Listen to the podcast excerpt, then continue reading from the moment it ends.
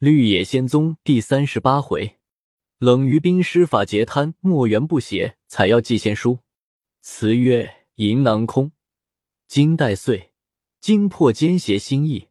千方百计俱将来，都被神人劫。去，日渐升，月已坠，欲动传法周岁。丹砂符采接仙书，飞入长安省会。又调满宫花。话说温如玉自出了周间，不嫖不赌，安分守己，过度日月。这且不表。再说冷于冰出了琼岩洞，走了数里山路，驾遁光片刻，即到归德城外。先在西关游行，伺候入城。见此地虽经冰火，市民尚各安业。天色渐晚，随便寻一旅店过宿，打坐至二更时候。忽听得一人大骂道：“严世蕃这奴才了不得！”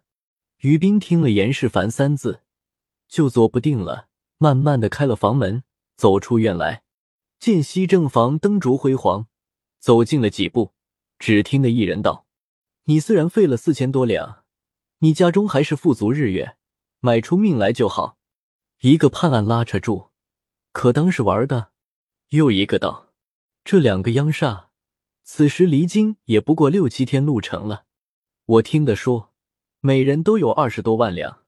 陈大金是浙江人，说他的银子，着他侄儿同几个家人，由江南水路送回。严世蕃和罗龙文、张典这三个狗男女的银子，恐怕人议论，分作前后走。严世蕃带了一半，陈大金替他带了一半。上天若显报应。着圣上知道了，将他们各抄家斩首，子孙世世做乞丐，使他一文钱留不下。我心上方快活。又一个道：“你也不过乐得咒骂他几句。”九卿科道以及督府，那一个敢参奏他？圣上从那一处知起，银子已经丢了，说他何意？大家吃酒吧。于是同嚷闹大杯小杯，你多我少起来。于兵回到房内。自己打算道：“适才这些人的话若果真，此系搜剔平人之高，言人许多身家，与其着他两个拿去，不如我且夺来，将来赈济贫民，强如他两个胡用。”又想到他这银子是分南北两路走，水路走得慢，我明日先从都中这条路赶去，得了严世蕃的。然后再从水路取陈大金的，不但判案所得的银钱着他们一分一文落下注，还要着他将金中原带出来的财物也鬼弄他个精光，使他倒拆本钱，与万人解恨。想算停妥，次早到街上买了几张黑矾纸，又借了一把剪子，将黑纸聚裁成些人马、刀枪、弓箭之术，费了好半晌功夫弄完，算还店钱。交于剪子，走出城门，到无人之地，驾遁光约行有一千余里，落在平地，沿着上京大路。逢人便问，得了信息，副驾顿赶至直隶锦州地界，看见严世蕃在后，陈大金在前，两人相隔有六七十里，都在路行走。于兵先到旷野之地，落顿等候，远远望见陈大金率领多人。押着行李走来，从怀中将纸人马取出，口中念念有词，用木剑一指，喝声变，须臾化成了一队人马，云飞电驰的杀上去。但见无甲无盔，肥瘦高低一律，有袍有带，头脸手脚纯黑，乌马荡征尘，飞起半天造雾，青衣映丽日，滚来遍地烟云。人人拿两口大铁刀，个个插几支纯钢剑，不分眉眼。一是煤窑内窑官行凶，信其口鼻，莫非堪造中造军混世？平川旷野如何有许多雄精？化日光天，今时见若干龟怪。这一股人马有二百多人，变化的和天神一样，一个个抡着刀，打着马，追风逐电般尽扑陈大金的人众杀来。干兵驾盾随后指使，大金的家人缴户等众，见了此等无眉眼的黑人马，也不知是神是鬼，各惊吓得魂飞魄散，逃命不迭。那些骡马一个东西乱跑起来，将行李丢得前三后四。轿夫们把陈大金丢下，自顾性命去了。大金连忙从轿内扒出，也跟着轿夫们乱奔。于斌又从剑尖上飞一道神符，六丁六甲各神将顷刻而至。于斌敕令将丢下的行李并骡马驮带之物，大小进行取下，一件不得遗失。虚言路收拾跟随我下来。众神转眼功夫急到，严世蕃正坐着轿。率领众家丁行李走路，乍见了这支人马，也与陈大惊一般，没命的寻奔。众丁甲神将将两处行李物件俱收拢在一处。于兵用剑一指，喝声：“住！”那些纸人马俱纷纷现出原形落地。于兵唤出竹殿，着领丁甲众神，将打劫的银物都押送湖广衡山玉乌洞。交原不协收管，后可到镇江岸口回无话说。众神领命，于兵仍驾遁光去江口等候。到日西时分，诸神复命，于兵退了众神将。少客，超臣同竹殿俱来。超臣禀道：小鬼奉法只送董公子到林代衙门，林代认为包值，相待极厚。小鬼在他衙门中留心看听。住了半月，见其始终如一。前法师吩咐着在玉无洞等候。小鬼从河南回，已等候了数日。今见竹殿，知在此处，因此同来缴法旨。于斌听了，心上大悦，向二鬼道：“你们修此劳苦，此刻可从西北水路查访户部侍郎陈大金行李船，或未到此地，或已过此地。”查明速到镇江府城各店中寻我回话，不得有误。两鬼驾风去了。于斌住在东门内殿中，等候了六七天，方见二鬼回来，禀报道：陈大金行李船昨晚停泊在仪征，押船的是他侄子陈忠，还有八九个家人。于斌道：七八十里江路，今日又是顺风，只在只顾可到。你两个可随我沿江迎上去。若见他的船，只与我知道，修的错认别船。二鬼道：他的船是只大沙飞船，上有户部侍郎门灯，又悬挂着官衔旗，如何能错认？同走至江边，超臣指道：来了，来了。于兵也看得明白，忙用木剑在江面上画符一道，少可波翻浪涌。本地江神听后驱使，于斌用手指向众神道：“是才过一大沙飞，乃户部侍郎陈大金之船也。他船内有二十余万银两，并应用物件等项，皆是刻薄害民所得。凡尊神率领属下推他船过焦山，将船放翻，切不可伤损一人性命，俱要伏噎在岸。再凡尊神将船内金银行李等项俱取出。”堆放江岸无人之地，我有用处。其船官系船户身家，无令顺流而下，亦须停泊在岸旁方可。诸神领命，陡然起阵怪风，但见初起时卷雾扬沙，再看来穿林落叶，隐隐而鸣，有似雷门不鼓，隆隆而响，宛若虎口石钟。推云出岫，送雨归川。燕雀诗伴作哀鸣，波路惊群寻数秒，波涛浩涌，客商合掌念观音。雪浪飞腾，舟子撇锚拜水母。纸瓜的女郎也把香归眼，列子迷途叫杀人。大风过处，满江的船并未损坏一只，只卷定沉大金的沙飞云驰而去。于兵驾遁光随后赶来，过了焦山，翻在了江面。舟中人落水，一尘衣服都奔在了岸上。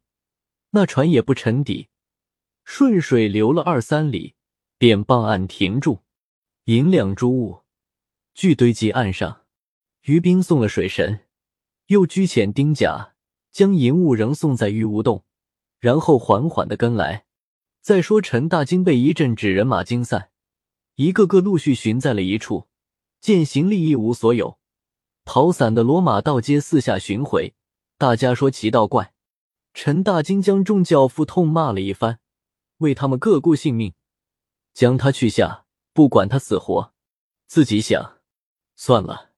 半晌，复回旧路，与严世蕃相见，知世波也是如此，互相嗟叹。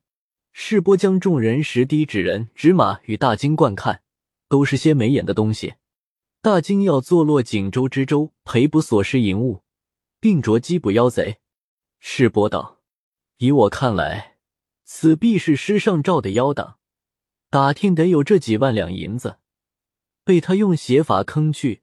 若着落在锦州知州身上赔还，声色甚大，且他连十分之二三也赔还不了。”你我一个审判案的官，如何有一二十万银两带在身边？像这样大妖法人，亦非锦州知州所能拿货，只可招家人暗暗通知，是他所管地方失事，这他留心查访罢了。这叫做江里来，水里去，再用了好几个月心机。大人原是财富双全的人，如第时是薄命。大惊道：“大人不必过誉。”可惜我的银两都送回家乡，将来寄信去，定分一半与大人就是了。世波连忙作揖叩谢，两人从此一行回京，又吩咐跟随人一字不可泄露。地方官等也有知道的，也有知道不确实的，无不迎交道左。馈成仪为锦州知州送了他二人三千两，又暗中送了世波一千两。再说丁甲众神。又于玉乌洞交割了银物，中途相遇，于兵发放弃，到洞门前，用手一指，门锁脱落，其门自开。于兵走入，袁不邪看见，喜欢的这猴子心花俱开，跑上前跪倒叩头，道：“弟子未曾远接，望师尊恕罪。”于冰扶起，坐在石床上，袁不邪又重新叩拜。于冰道。我原说过八九年或十数年后来看是你，今因臣言两贪官贼淫一事，随便到此，遂吩咐二鬼搬放银物于后洞。又向不邪道：“你年来道力何如？”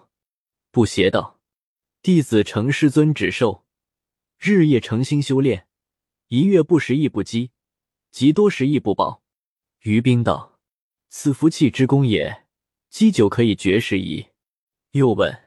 火龙真人同紫阳真人来过否？不邪道，未曾过来。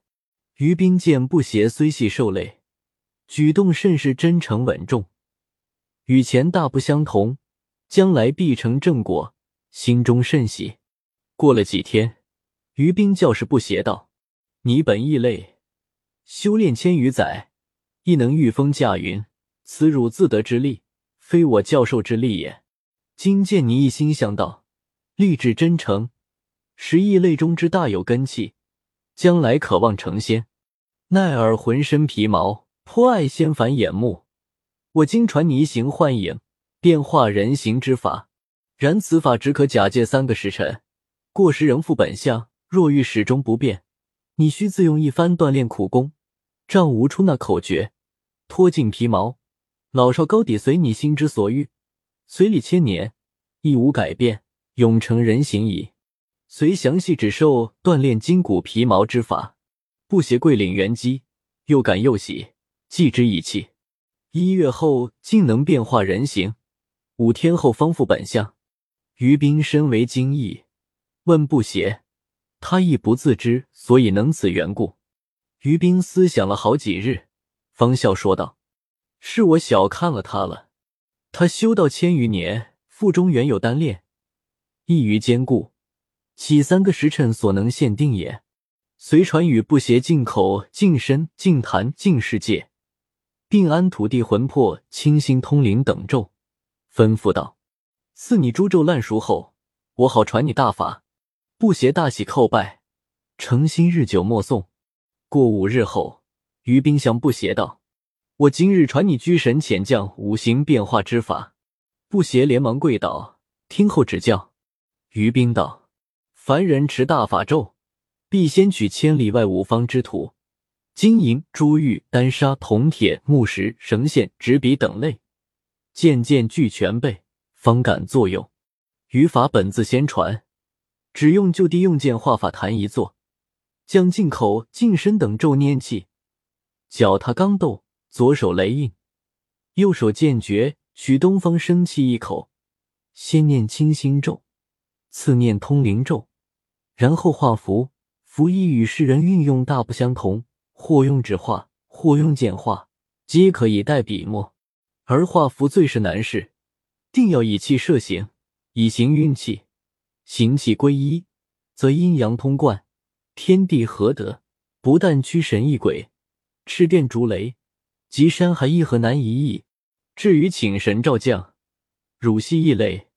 成敬二字更要过人几倍为是。每请一神一将，必先定一事差凡。若见神将凶恶丑陋，或生畏惧玩忽之心，其寿或者在转眼之间，总能性命不死。神将亦再不肯来。汝宜慎之，戒之，切记无言。不邪听了，毛骨悚然，连连叩首道：“弟子安敢有违师训，自取不测。”于冰将宝天章内大法选择十分之七传世，先着不邪练符咒精熟后，然后一一教导如何挪移，如何变化，如何召神来，如何送神去。先是于兵掌法，不邪随后敷衍，伺后便是不邪独自持行。小不邪天机灵敏，还费了不及一载功夫，方能指挥如意，百窍通神。他此时固行之法，已锻炼得百日外方露本相一次，余日通识人形，身上猴毛脱得七零八落，残次全无。到百日外露出本相，又需复变人形，或多老或少不一。他虽具猴形，却本来沉静，因此方能修到千年，得享遐寿。自于冰传授火龙真人出那口诀。便常以投胎异类为恨，竟又有此大法力，必须练成千百万年不易之面目，方合他的心意。又想起当年与谢二魂女儿苟且，虽系前生夫妇，到底有亏品行。今再锻炼成一少年形象，殊觉可耻，于是化为个童颜鹤发、长须美髯道人，头戴束发铜冠，身穿紫云道衣，腰系丝绦。足踏藤履，居然是个得道全真，比于兵不衫不履，还打扮的奇楚几分。于冰见他内外道术皆有一半成局，又见他小心成谨，教位传法时更慎重许多，心内着实喜爱他。相不邪道，吾修道无多年，养妖无师，同紫阳真人恩惠，只是捷径，血肉之躯一取六七。此皆无师一骨一丹之大力也。隶属修道之事，谁能似我有此际遇？我久欲炼几炉丹药，用作内丹，吾如功德施于人者甚少，数端微善，安敢忘记上仙？今在玉乌洞偷闲一载有余，传入诸般法力，亦有深意。一则这你于九州四海采取药料，你若无道术，安能随地寻觅？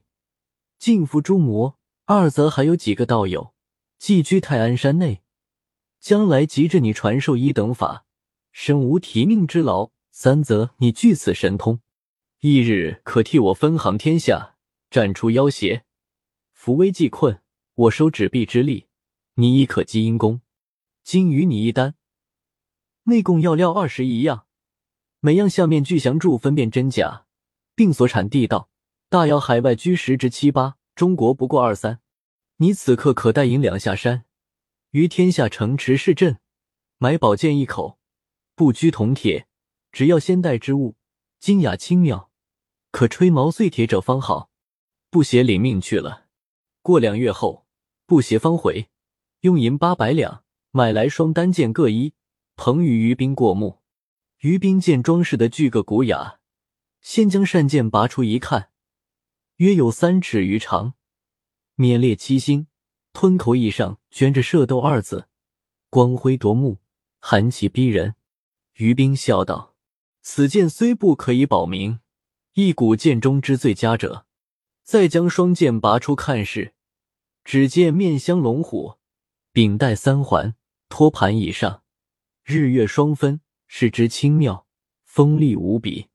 于冰又笑道：“你还颇有眼力。此双剑与善剑身分伯仲，要阶段交结，你之品也。”立命不携盛净水一碗，走到洞院中间，吸太阳精气，吹于右手二指上。再见两面各画符一道，然后诵咒喷壁，地雨下邪。又将双剑也如此作用完，吩咐不邪道：“丹药乃天地至精之气所萃结，非人世宝物可比，不产于山，定产于海，既系珍品，自有龙蛇等类相守，更兼妖魔外道。凡通知人性者，皆欲得此一物食之，为修炼捷径。”教采日精月华，其功效倍速。仙家道内丹胎成，而必取资于外丹者，盖非此不能绝阴气归纯阳也。我今再传你几路剑法，术可以保身无虞矣。不邪星月演习，两月后双丹剑具个精熟。于冰选一吉日，令不邪先从海外采取，来来往往，不下六七个月，采取物也有真有假。于兵各一一分别存住在丹房内，不携于山岩海岛中，经历过许多怪异，明夺暗取，不必尽述。四海以外药物，俱陆续得来。一日，从嵩山采药归洞，现将所采的药着下冰看了，又从怀中取出一封书字，上写着“冷于冰尊子，地狱于冰”。于冰大为惊异，拆开一看。里面只有一句，上写“速赴陕西重庆县界”，旁写着“火龙逝世语”五字。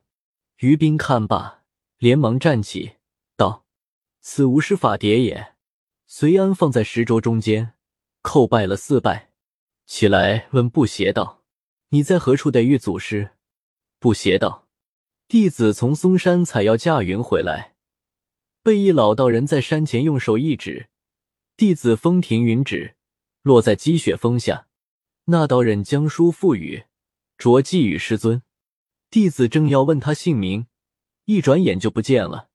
于冰吩咐布鞋道：“要不用采了，可用心看守洞府。”又将超尘竹垫叫入葫芦内，急急的取了些随身应用之物，布鞋跪送洞外。